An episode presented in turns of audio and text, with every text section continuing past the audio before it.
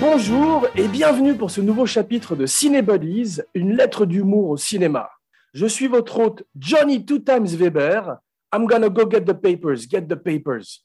Et j'accueille aujourd'hui avec joie pour la première fois dans l'émission, non pas un, mais deux nouveaux Cinebodies, le réalisateur Wilfried Méance et un de ses deux jumeaux, l'acteur Bertrand Huskla. Alors, deux invités valent mieux qu'un pour un show spécial placé sous le signe des Gémeaux, Gémeaux mais pas trop, ou plutôt Jumeaux mais pas trop, 2022, réalisé par Wilfried Méance et Olivier Ducré. Allez, c'est parti pour une émission deux fois pire que d'habitude. Faut que je vous raconte le truc de dingue qui m'est arrivé. C'est quoi cette histoire d'ADN Ah, elle a dit qu'en l'état, on savait pas si l'ADN trouvé était le vôtre ou celui de votre frère jumeau. J'ai pas de frère. Bah si. Bah non. Bah si. Si j'avais un frère jumeau, je le saurais. En fait, si, j'en ai un. Oh le cauchemar. Ravi de vous accueillir, mes cinébodies, et d'agrandir la famille d'Abracadapod, le podcast sur la magie du cinéma. D'autant plus que j'ai aimé votre film, ce qui va faciliter les choses pour en parler. Donc, euh, Wilfried et Bertrand, vous êtes déjà venus à Los Angeles ou ça va être votre première fois? Euh, moi, je suis venu euh, plusieurs fois. Ça doit être la dixième fois là. Euh, Ah je suis ouais. venu beaucoup en euh, vacances et deux fois au Colcoa aussi pour présenter des courts métrages. Mais la première fois avec un long métrage et la première fois dans, dans la porte des, enfin voilà, avec les grands pour le coup. T'es un spécialiste de Los Angeles, alors. Un spécialiste, non, peut-être pas autant que toi, mais oui, j'aime bien. C'est une ville que j'affectionne particulièrement moi. Bah, c'est cool. Et toi, Bertrand? Et non, moi j'étais venu il y a 4 ans pour la première fois faire un, un- un road trip, bien entendu, pour découvrir un petit peu la côte ouest. Et donc voilà, j'avais loué une voiture et j'avais fait mon bon touriste avec, euh, avec mes bonnes chaussures pour aller dans les canyons et des trucs comme ça, mais c'est que la deuxième fois que je viens. Ah, c'est formidable. Tu as fait le, le hiking. Il y a des très beaux hikes à Los Angeles. Ramène tes chaussures Ouais, parce ouais. qu'il fait très beau en ce moment. Donc, euh, Exactement, j'ai prévu un petit peu de place dans la valise pour ça. bah, justement, vous venez donc présenter le film qui a démarré en flèche ces jours-ci à, à Paris et vous venez le présenter au Festival du film français de Los Angeles. Shout out à François Truffard, d'ailleurs, au passage, l'organisateur du festival. L'avantage d'un film avec un concept fort, ce qu'on appelle en anglais un high concept movie, c'est qu'on peut le pitcher dans un ascenseur. Alors, Wilfried, on est dans un ascenseur. Vas-y, pitch-moi ton film. Alors, l'idée de Jumeaux mais pas trop, c'est deux enfants, euh, deux euh, jumeaux séparés à la euh, naissance, un noir à blanc qui découvrent l'existence l'un de l'autre trois- 33 ans plus tard. Voilà. C'est bien connu que c'est en mélangeant le, le rhum blanc et le rhum brun qu'on obtient les meilleurs cocktails.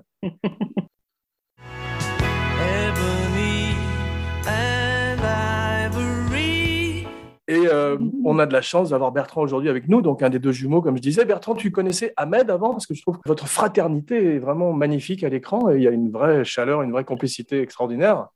Bah, c'est cool. Euh, non, non, moi je je le connaissais pas du tout. Je connaissais un peu son travail. Je le suivais euh, beaucoup sur Instagram. En fait, on se likait. Je, savais qu'il suivait ce que je faisais et inversement. Mais non, non, je le connaissais pas. Et en fait, au final, je me demande si c'est pas aussi ça un peu qui a aidé. Parce que construire une relation fraternelle un peu dans une forme d'impudeur avec un, un ami ou avec quelqu'un que j'aurais connu, je pense que paradoxalement, ça aurait été un peu plus compliqué. Intéressant. Vous avez fait, tu sais, on dit que les, quand tu vas jouer un soldat, par exemple, comme sur Full Metal Jacket, ils partent pendant des semaines faire des bootcamps et des, des entraînements. Tu n'as pas fait une espèce de bootcamp de fraternité avec Ahmed où vous êtes partis pendant deux semaines en vacances ensemble? Eh ben, en fait, c'est l'avantage de ce film-là, c'est que même si on veut le travailler en acteur studio, euh, comme c'est l'histoire de deux mecs qui ignorent totalement tout l'un de l'autre, bah, Ouais. c'est très simple, comme j'ignorais tout d'Ahmed. Euh, en réalité, c'était assez agréable parce que euh, le, le, ce qui s'est passé pendant le film, c'est qu'en vrai, nous, les acteurs, on a fait le même euh, parcours que les personnages dans le film. C'est-à-dire qu'on ne se connaît pas, on nous met dans une salle et, et puis il y a des types qui nous disent bah voilà, à partir de maintenant, vous êtes frères jumeaux. On fait genre ok, on va devoir travailler en fait sur cette matière. Donc c'était au final assez concret parce que je pense que même dans nos dans nos gènes, dans nos pudeurs, dans nos silences, en fait, ça, ça ajoutait à la relation. Et ça servait le film, ouais, tout à fait. C'est vrai que ça se ressent à l'écran. Euh, C'était un rôle un peu casse-gueule, doublement casse-gueule, doublement wink wink pour toi, Bertrand, parce qu'en fait, tu joues euh, le clown blanc, bien sûr. Je ne parle pas par rapport à la couleur d'Amen, mais par rapport à l'Auguste et au clown blanc. Et en plus, un personnage de politicien qui pourrait être très antipathique au début, alors que dès le départ, euh, on reste avec toi, tu ne nous perds à aucun moment. Donc, ça m'a fait penser à des gens comme euh, c'est Dan Aykroyd dans Un fauteuil pour deux, Mm. qui fait une espèce de Oui, yuppie dégoûtant au début. Mais on est quand même avec lui, euh, il nous lâche à aucun moment. jusqu'au voyage rédemptif du personnage. Mais ça, c'est très difficile à jouer, donc je voulais t'en féliciter. On pense aussi à, des acteurs comme Paul Rudd, tu sais, qui jouait ce genre de rôle en Amérique aussi. Et j'aime bien ce genre de voyage de, de, yuppie ou de politicien. Tu t'es basé, on, a dû te poser pas mal cette question, mais tu t'es basé sur des politiciens existants ou pas? Bah, c'est certain, mais après, plus sur, moi, sur les acteurs. Moi, la figure du, du, du clown blanc, elle me plaît énormément parce que je trouve que c'est bizarre. C'est comme euh, quand c'est très réussi, ça se voit pas et je trouve c'est un peu élégant en fait. Donc j'aime bien, euh, bien, bien travailler. Je vais pas te faire l'affront aussi de citer Thierry Lhermitte dans le dîner de con qui pour moi était une, espèce quand même de et, en plus de, de, de ce qu'il avait l'air lui-même de dire du tournage, la difficulté que ça a été de, de fait de pas être drôle en fait, d'être en réaction, tout ça. Moi, c'est voilà. Il en a souffert, mais à l'arrivée, effectivement, il est magnifique. C'est un rôle tellement magnifique, le clown blanc. Tu regardes John Voight, même dans Macadam Cowboy, face à, l'autre clown bossu et italien. Euh, Macro, eh ben, il est extraordinaire. I'm going where the sun keeps shining through the pouring rain.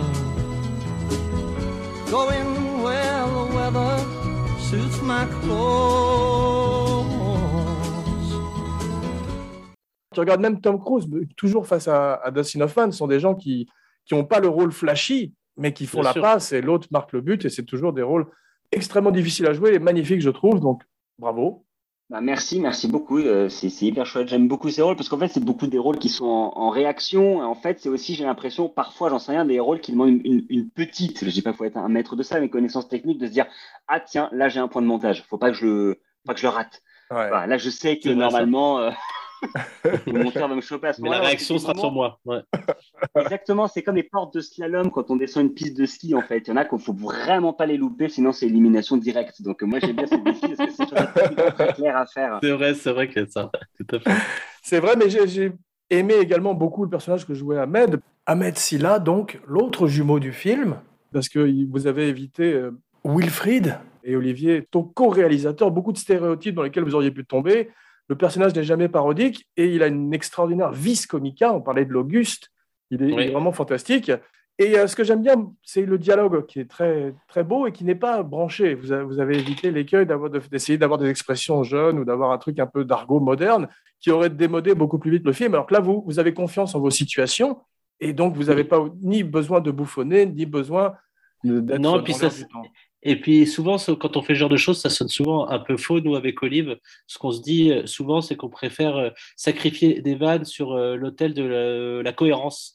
Et on veut toujours être cohérent sur nos personnages et sur nos situations, quitte à parfois être, moins être moins drôle, mais être plus en, empathie avec, avec nos personnages.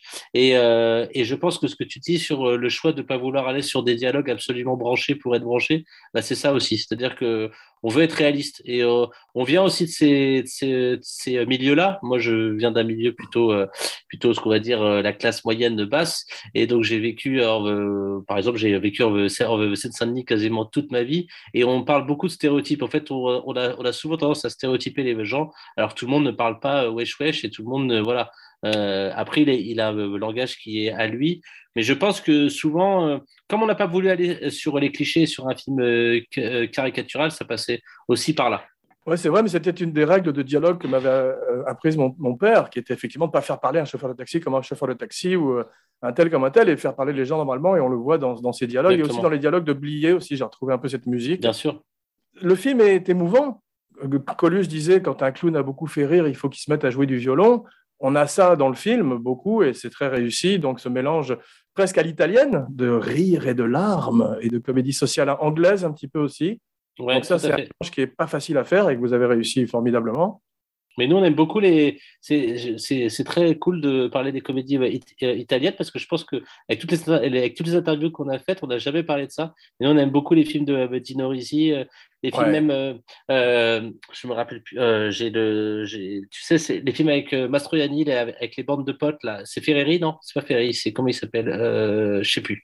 le pigeon? Non, non, non, pas le pigeon. C'est le truc où c'est une bande de potes sur, sur, sur plusieurs époques. C'est toujours une bande de potes. Ouais, mais c'est c'est sur euh, c'est nos plus belles années ou un, ou un truc comme ça. Et en fait, euh, ce qu'on a- ce qu'on aime beaucoup nous dans ces comédies euh, italiennes, c'est qu'ils sont toujours sur un fil entre entre l'émotion, le rire et euh, et, et euh, voilà, sans tomber non plus dans le dans le pathos ni dans le truc. Voilà. Donc c'est bien de parler des comédies italiennes parce qu'on nous parle souvent des comédies ang- anglaises. C'est vrai qu'il y en a aussi. Tu avais des modèles de body story ou de films en général dans- Nous, quand on a.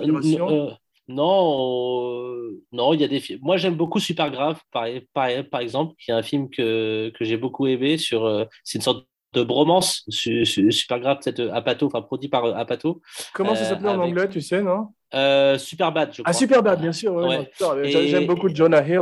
Voilà, avec, avec, avec Et Jonah Michael Hill et, et, euh, Michael Serra. Et euh, c'est une sorte de bromance, c'est une sorte de dérivé au sein de la comédie euh, romantique. On a ce petit filon euh, séparé qui est la bromance, qui est la relation en fait entre, entre deux potes qui s'aiment et qui ne consommeront, qui ne consommeront pas plus que juste euh, l'amitié. Mais euh, c'est, je pense qu'on s'est inspiré un petit peu de ça, ouais, pour, pour créer cette relation de frangin entre les deux.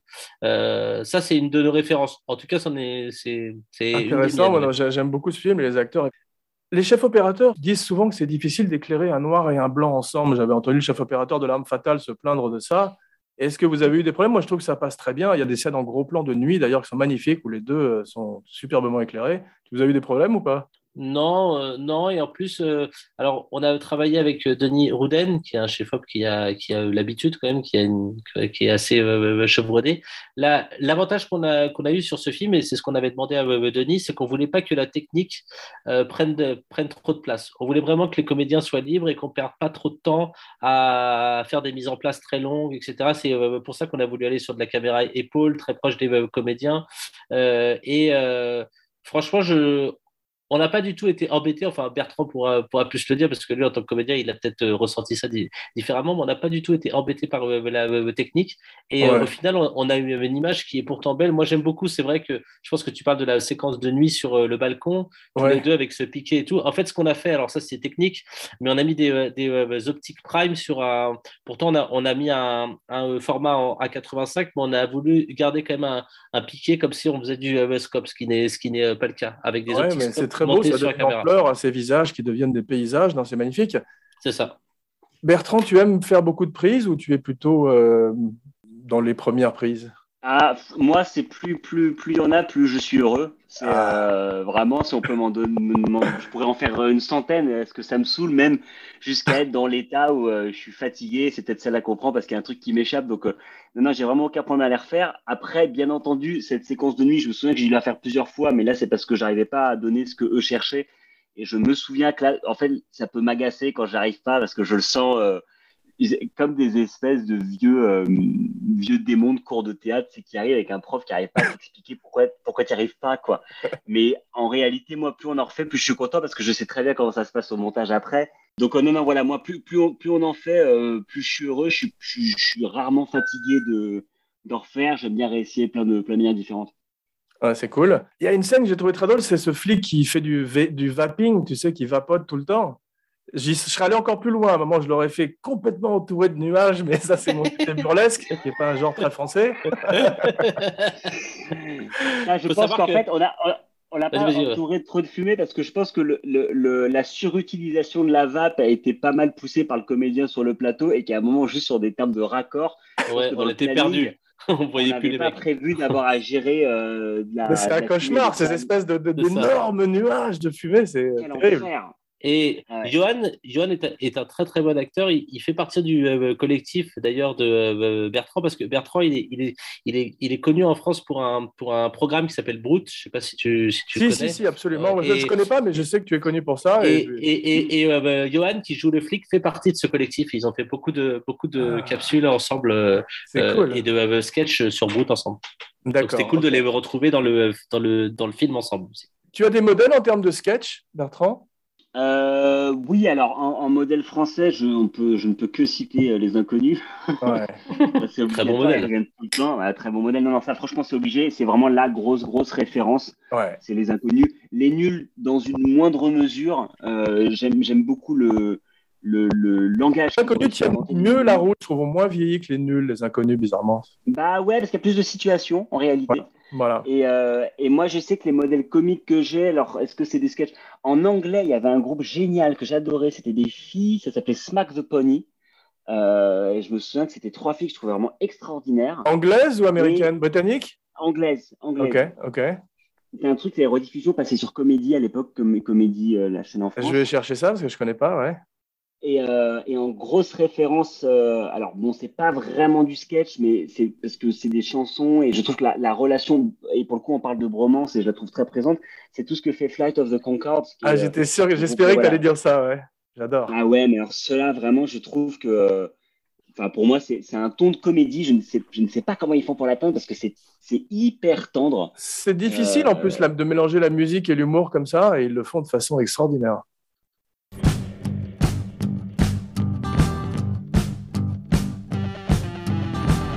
This is Bowie to Bowie. Do you hear me out there, man? This is Bowie back to Bowie. I read you loud and clear, man. Oh yeah, man! C'est compliqué euh, et surtout parce qu'ils sont bons dans les deux. C'est ça qui est bizarre. En plus, Ouais. ils ont un, un truc où ils font un- euh, chaque chanson devient un passage, un genre musical. et Ils le font très bien. Ouais. Mais c'est surtout, encore une fois, je ne sais pas si c'est de l'humour euh, néo-zélandais ou je ne sais pas si c'est sur le fait qu'il y a peut-être une humilité de ce petit caillou euh, perdu euh, au milieu de l'océan. Que, bah, les mecs, ouais, par la personne, mais il ils, sont un peu mignons. Et il y a beaucoup de talent là-bas, effectivement, sur ce Ah petit ouais, caillou. ouais. Donc, Ouais. me font vraiment beaucoup rire. Non, extraordinaire. Dans un genre différent, Jack Black et Tenacious D, tu connais, non? Ouais, bien sûr. Ouais, Ouais, Sur La version métal, mais c'est. Ouais, avec euh, the, Best Song in the World, je sais plus comment elle s'appelait, enfin, cette chanson mythique de Tenacious D. Euh, bien sûr, beaucoup écouté. Non, tu connais tes classiques Quoi ton histoire du jumeau là? Écoute, j'ai un frère, jumeau, et c'est Grégoire Beaulieu. C'est une dinguerie. Il est fatigué lui. En tout cas, moi, dans l'histoire, j'ai de la chance. Hein. Pourquoi? Bah, parce que j'avais une chance sur deux d'être toi. Wilfried, tous les, autres, tous les acteurs sont formidables. Pauline Clément, que je ne connaissais pas, est très bien. J'étais content de retrouver Junio, Bido, tous les acteurs qui se terminent en haut. J'ai trouvé étonnant, tu, tu féliciteras ta costumière, c'est étonnant, cette veste violette du Joker que Junio a Oui, à la fin du oui, film. oui, oui, oui, oui. Très étonnante. Junio, mais pas trop. C'est c'est Laetitia Brix, notre euh, euh, costumière, ouais, qui est aussi la euh, costumière de Danny Boone, qui fait, et qui est aussi la costumière de Gérard, qui a fait beaucoup de films avec Gérard en tant que réal.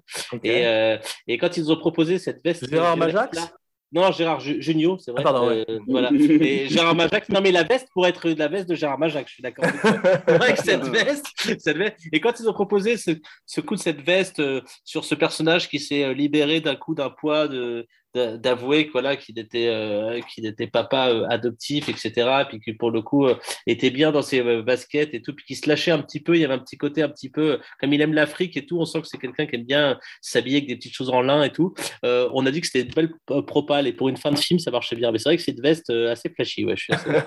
non, mais il y a une, une attention au détail qui est drôle. J'ai beaucoup aimé l'autocollant Trump 2020 chez les méchants. oui ouais ouais, ouais, Drôle. tout, tout à fait Si vous faites un remake, il ne pourra pas faire du cross-dressing. Il ne pourra pas s'habiller en femme. Il faudra trouver autre chose. Sinon, vous allez avoir des problèmes avec les Oui, oui, oui, oui, oui. oui. Il y a plein de choses sur lesquelles je pense si on fait un remake, il y aura. Il y aura euh, Vous avez eu des. Tu, as pensé à un remake? Parce que c'est un film, effectivement, qui pourrait se, se traduire. Ah oui, euh, oui, oui, oui, je pense que bah, on va voir euh, un petit peu. euh, je sais pas si au Coel, il y a des gens euh, des, qui viennent voir un peu des euh, studios qui viennent voir. Bah, je pense que le film va être euh, remarqué sur euh, rien que sur le pitch, comme tu dis, c'est un, un film simple. là. Donc les euh, studios avec les talons scouts qui, est, qui épluchent un petit peu les euh, concepts et tout. Je Ouais. pense que oui, moi je, moi je suis quasiment sûr qu'il y a un remake. D'ailleurs, je serais intéressé de savoir euh, quelles sont les personnes qui mettraient aux, aux États-Unis pour, euh, pour euh, le remake. Ce serait assez drôle. Qui tu verrais, toi, comme acteur pour faire, euh, pour faire ce remake? Bertrand, Ah, toi, t'as réfléchi aussi à des trucs? J'avais jamais réfléchi, mais attends, on parlait de Michael Serra tout à l'heure, mais je sais plus qui- comment- quel âge il commençait à avoir, mais Ouais, Michael Serra pour être. euh, En vrai Ouais, mais c'est vrai que cette génération commence. Ce sera peut-être plutôt des, des stand-up comédiennes qui n'ont pas encore. Ouais, qui, vois, ouais que, que vous avez chez vous et que nous, on a Voilà, ouais, ce serait peut-être des noms qui ne sont pas si connus que ça en France encore, parce que c'est vrai que cette ancienne génération de stand-up euh, commence, parce que les, les David Chappelle, tous ces mecs-là, ils commencent déjà Ouais, à ils sont trop peu ils sont vieux, trop tu vieux. vois, Ouais, ils sont trop vieux. ouais. c'est sûr. Ouais. Sauf s'ils changent le film et qu'ils disent qu'ils se rendent compte que 50 ans plus tard, ce qui va être un peu dur, mais ce sera un autre film pour le coup. J'ai remarqué euh, qu'il y avait beaucoup de plans de pieds, beau- presque plus de plans de pieds que dans un film de Tarantino. Le- lequel de vous deux est fétichiste entre Olivier et toi, Wilfried? Euh, je pense qu'on est fétichiste de Tarantino, euh, qui lui-même fétichiste des pieds. Euh, non, mais c'est vrai qu'il y a pas mal de plans de pieds. On s'est déjà posé cette question-là. Je pense que ça doit être inconscient pour le coup. Mais c'est vrai qu'il y en a, no- no- notamment avec Nicolas, quand il y a l'iPad au milieu pieds là et tout. C'est vrai que ce plan-là est assez Et Tarantino. Bertrand, comment il- ça- tu travailles avec deux metteurs en scène? Est-ce qu'avec les frères Cohen, il n'y en a qu'un seul qui s'adresse aux comédiens ou alors les deux euh, interviennent? Non, là, en vrai, c'est les deux. En fait, ce qui, ce qui, ce qui a été super, c'est qu'il n'y a eu jamais eu de mésentente sur le plateau parce qu'on avait euh, la direction d'acteur, c'est bien fait en amont. On a, on a eu le temps de beaucoup répéter. J'ai l'impression que c'est un truc qui se fait pas trop euh, dans le ciné, du moins français. Et là, c'était Ouais. un vrai luxe de pouvoir s'asseoir autour de la table et se mettre d'accord sur les directions, ce qui fait qu'en fait, on avait juste à appliquer la feuille de route sur laquelle on s'était entendu quelques mois auparavant. Ça, c'est hyper agréable. Surtout, il y a, a à aucun moment on a une mésentente ou quelque chose qui va pas bien ou et après sur le plateau si l'un ou l'autre a une idée pour le pousser ailleurs c'est c'est c'est c'est ça n'a jamais été totalement différent de ce qu'on avait convenu ce que j'ai trouvé super parce que moi ça m'a permis de m'entraîner de faire mûrir le truc de le faire infuser aussi et puis surtout je trouve qu'en fait il y a un truc un peu plus insidieux euh, mais qui est super, c'est que la, la, la manipulation de l'acteur se fait un peu à son insu. Il s'auto-manipule lui-même. Plutôt que d'avoir un, un, un réalisateur qui, sur le plateau, va me dire Ah, tu comptais la faire en souriant, bah, je veux que tu la fasses en grimaçant. Là, cette espèce de choc, faut être hyper relax pour pouvoir faire l'inverse de ce que tu as prévu quand tu es acteur. Là, quand on s'est mis d'accord un petit peu avant, bah, j'arrive avec. En fait, une forme de confiance. Et c'est Ouais. tellement lié à la confiance, le fait de jouer, que du coup, voilà, ils n'ont jamais été pas d'accord. Et après, L'autre intérêt, euh, je pense aussi, c'est que quand il y en a un qui pique du nez derrière le combo, l'autre est là pour rattraper derrière. Parce que finalement, au bout de cinq semaines, euh, Ah, c'est vrai, il y, a- il y a beaucoup de couples de metteurs en scène, ça fonctionne souvent. Bon, souvent des frères, les frères Cohen, les frères Zucker, les frères Claviani, mais tu as des gens comme Mhm. Neveldine et Taylor, Phil Lord et Chris Miller. Il y a beaucoup de, de, de duos de metteurs en scène également. Tu parlais de répétitions qui sont un luxe et tu as raison, Bertrand. Est-ce que lors de ces répétitions, vous avez euh, rewrité un peu le script? Assez peu en réalité. Euh, je pense que, euh, mais là c'est vraiment euh, l'avantage de de- d'avoir les auteurs autour de la table, c'est que je pense qu'on a pu se, on a pu se rajouter des petits blocs, des petits textes. Moi peut-être j'en ai eu besoin. Il y a certaines scènes, je m'en souviens une scène où je me fais arrêter par les flics en, en voiture, où là je sais qu'on a dû réarranger les blocs parce que dans euh, mon cheminement intellectuel, j'arrivais pas à le faire dans l'ordre. Il, me manquait des paliers pour que ça monte au cerveau de mon personnage. Et ça, je sais que euh, on a limite aussi écrit la, la chorégraphie corporelle de cette séquence pour que, en, en m'appuyant sur une voiture, je pouvais avoir ça comme euh, Ouais. appui physique de. En de logique. Ah tiens, ouais, genre mes jambes lâchent, du coup je peux, je peux me rattraper, et ce qui fait que le putain que je lâche, eh ben, c'est comme quelque chose que je réalise. Et ça, c'est des petits trucs. Mais en réalité, on n'a pas eu besoin de réécrire tant que ça. C'est que c'était plutôt euh, bien écrit en réalité. Et, euh, et aussi très peu d'impro parce que Ah, C'était ma, ma le- question suivante. Il y a eu Ouais. de l'impro ou pas? Ouais, non Alors, alors, il y, a- y eu des impros sur. euh, Ah, avant de parler des des impros, je voulais juste euh, conclure ce que disait Bertrand. Ils ont fait un truc, Bertrand et Ahmed, qui je pense est très rare. C'est, je pense que toi tu pourras nous le dire, même avec les films de ton papa et tout. C'est, ils se sont donné des répliques. Et je pense que les, les comédiens, ils ont eu cette délicatesse l'un envers l'autre de vouloir d'abord servir le film avant de se servir eux. Et euh, des fois, ils se sont dit, tiens, celle-là, c'est mieux que ce soit toi qui la dise que moi. Et euh, je sais, avec notre petite expérience dans le, le cinéma, que c'est souvent plutôt rare. Et, et souvent, même les acteurs veulent plutôt aller chercher une, une réplique en plus pour eux, plutôt que d'en donner une à leurs euh, camarades, en, en pensant que ce serait mieux pour le film. Donc voilà, donc ça, je voulais... la- je Ah ouais, non, il y a des, des C'est histoires légendaires de rivalité d'acteurs qui comptaient les répliques au mot près. Il y avait, je Exactement. Je crois que c'était même Fernandel qui avait fait un film avec Bob Hope. Ouais. euh, comptait les répliques pour voir si Bob Hope n'en avait Mais, pas plus. mais c'était deux funès, c'était deux funès aussi sur euh, euh, sur le Cornio qui a fait carrément réécrire la scène où il est sous la douche avec les trucs parce qu'il s'est rendu compte qu'il avait moins de scènes que Bourville. Et il a demandé que cette scène soit écrite en plus. Wow.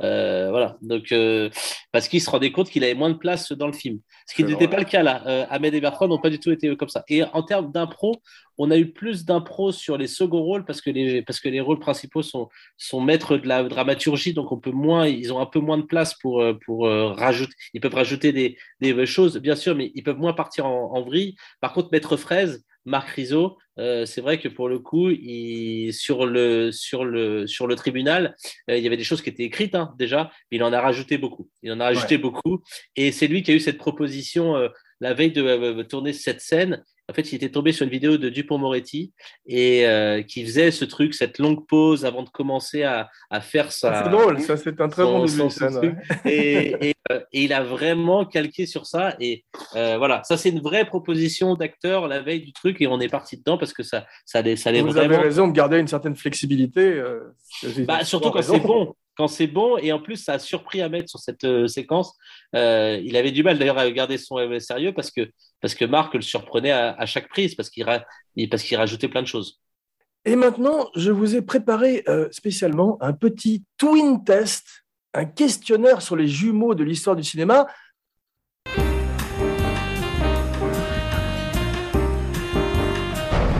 Twins! Twins! Two twins! Twins! I prefer twins! I do two twins! One, two, twins! Yeah! Alors, vous Oula. allez voir, c'est souvent des films d'horreur. Mais on va commencer par Bertrand. Euh, Bertrand, on va commencer facile pour toi. Est-ce que tu connais le nom de famille des jumelles de The Shining?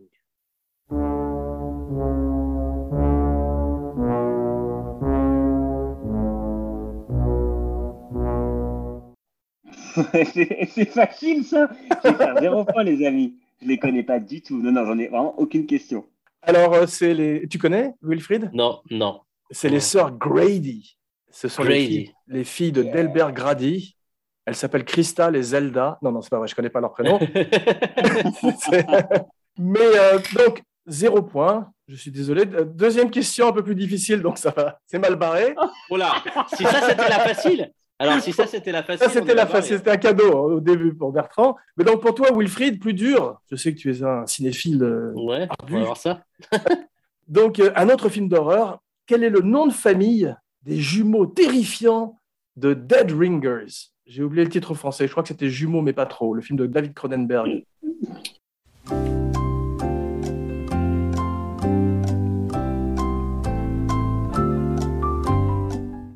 Euh, alors là, euh, je sais pas. Impossible de t'aider. Alors, c'est Alors là- frères Mantle. Et euh, euh, point bonus pour les prénoms, mais ça on oublie. C'était Beverly et Elliot Mantle. Oh la vache. Ah ouais, non. Alors là, euh, je crois que même celui-là, c'est un des Cronenberg que je n'ai pas vu. hein. Ah bon, tu l'as pas vu celui-là? Non, non, non. Bertrand, tu l'as vu? Crash, de Existence, Non, non, ça, je je l'ai ai pas vu mais celui-là, non. Non, C'est un des films de jumeaux les plus célèbres de l'histoire du cinéma avec euh, notre ami euh, Jeremy Irons qui fait une performance Ah. spectaculaire. Tu l'as vu, non?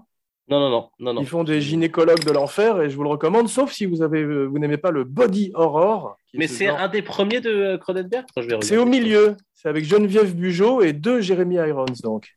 D'accord. Ouais. Et je vous le recommande parce que c'est un film très glauque, mais très intéressant. Et enfin, le plus glauque, le plus horrible de tous les films d'horreur, Twins, avec Arnold et Danny DeVito. Ouais. Donc, euh, quel est le nom des jumeaux, Bertrand?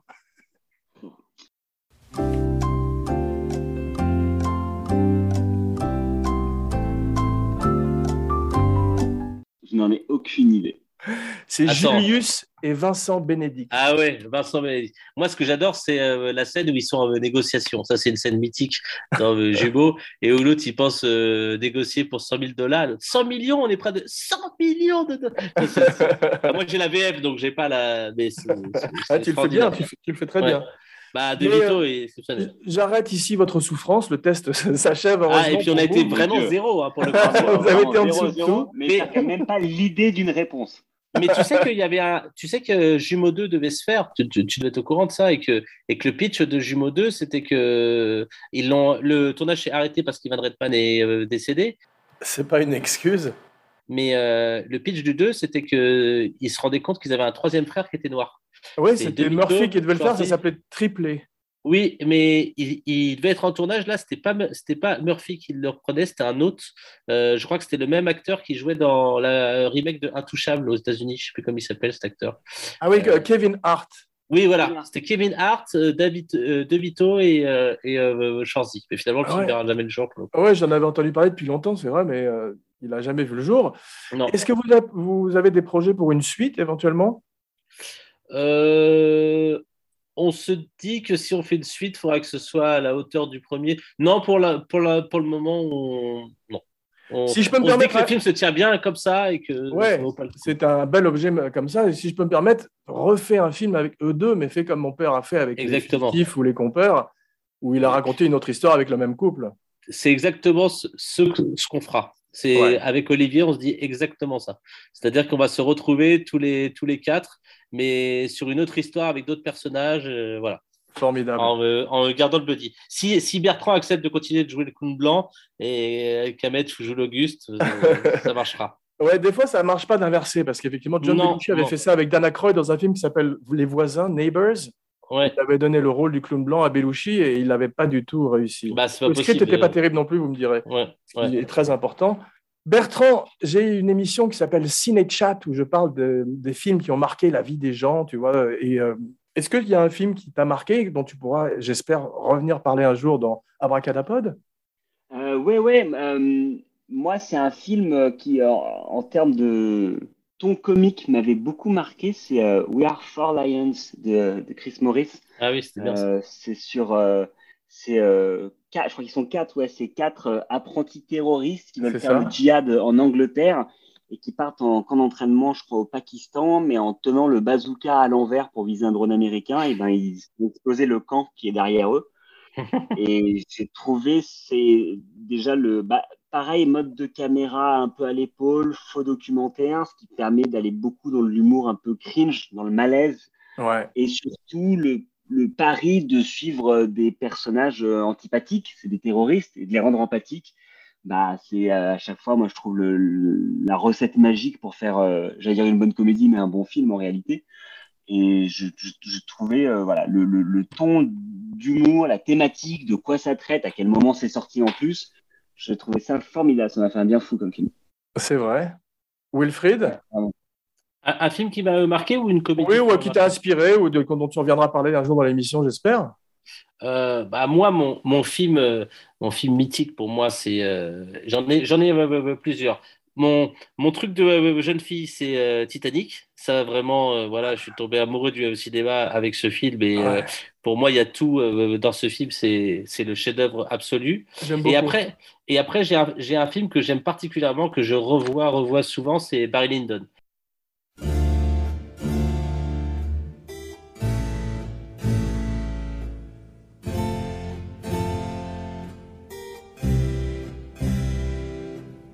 Barry Lyndon Wow. de Kubrick, qui pour moi est un pareil, est un chef-d'œuvre en termes de ce que ça raconte. En plus, euh, on, parle souvent de Kubrick pour son côté euh, euh, un peu dur sur les sujets et tout, mais il y a beaucoup d'humour aussi chez euh, Kubrick, et notamment dans euh, Barry Lyndon, il y a des séquences d'humour, notamment quand il quand il s'arrête dans cette petite auberge où on comprend en fait qu'il a juste qu'il est juste allé passer la nuit pour euh, se taper un petit peu la, femme qui vivait seule sur place avec son enfant, qui est un peu qui est peu horrible, qui est pas du tout euh, de l'époque, etc. Enfin, qui est pas du tout de notre, de notre époque et tout, qui a un humour un peu grivois, Mais je trouve que euh, et euh, cette cette scène aux euh, chandelles où il est séduit par par par la par la par la comtesse où tout est sur la musique euh, éclairé euh, sans enfin sans éclairage parce qu'ils avaient des euh, optiques spéciales euh, juste éclairées à la bougie. Je Tu trouve sais que qu'il c'est un chef-d'œuvre de. Fabriquer des bougies spéciales avec trois Ouais, mèches. avec la NASA, avec, avec Ouais. la NASA, ils ont, ils ont travaillé. C'est la NASA qui lui a fait des optiques spéciales. Là, tu me fais plaisir parce que tu parles du film phare d'Abracadapod. Mon co-hôte qui s'appelle Laurent Vachaud l'a vu 70 fois. Et Ah, bah, super. c'est- C'est notre film de référence euh, et mon film préféré de Kubrick et peut-être mon film préféré de l'histoire du cinéma. Donc, euh, tu reviendras Ah, bah, en parler. bien. euh, sans Ah bah super, Ah bah avec grand plaisir. Ah bah Barry, Barry Lyndon, oui, ça c'est quand vous voulez.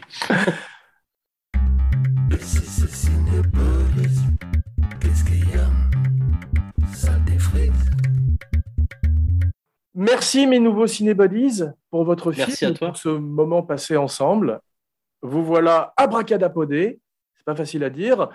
On se retrouve bientôt pour une surprise.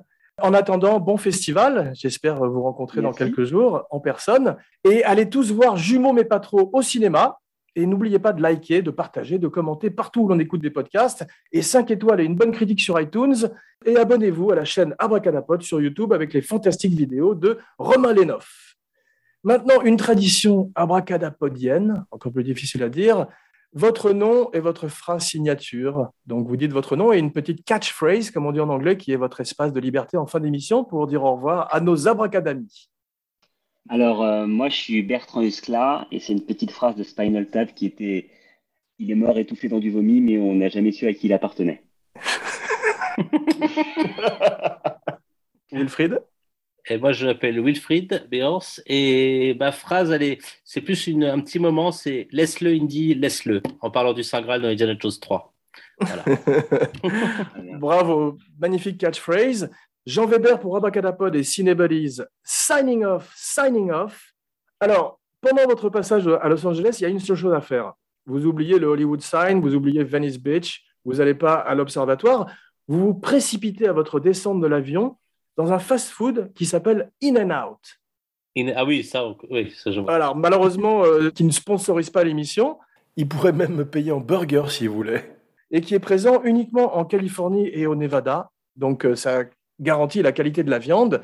Et vous commandez un double-double. Ça tombe bien pour votre film. Double-double. double-double. Très bien. Rappelle-toi, Bertrand, double-double. Double- double, euh, double. ça veut dire double viande, double fromage. C'est facile. Et en plus, Yes. il faut préciser surtout animal style.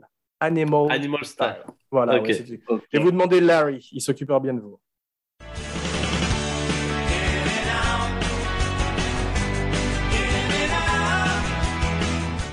Ok, très bien, on demandera.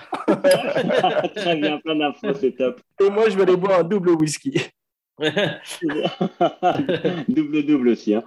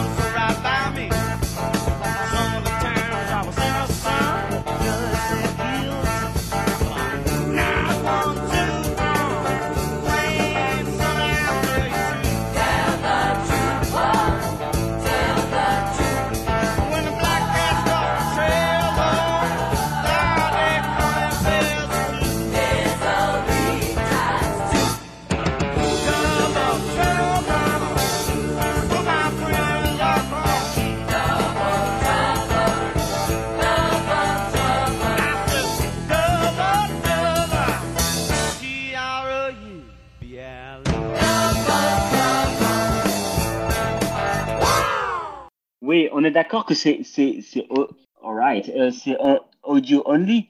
Ah ouais, je vois que tu es parfaitement bilingue, c'est magnifique. tu es prêt pour Los Angeles? Exactement. Et à bientôt sur Abracadapod.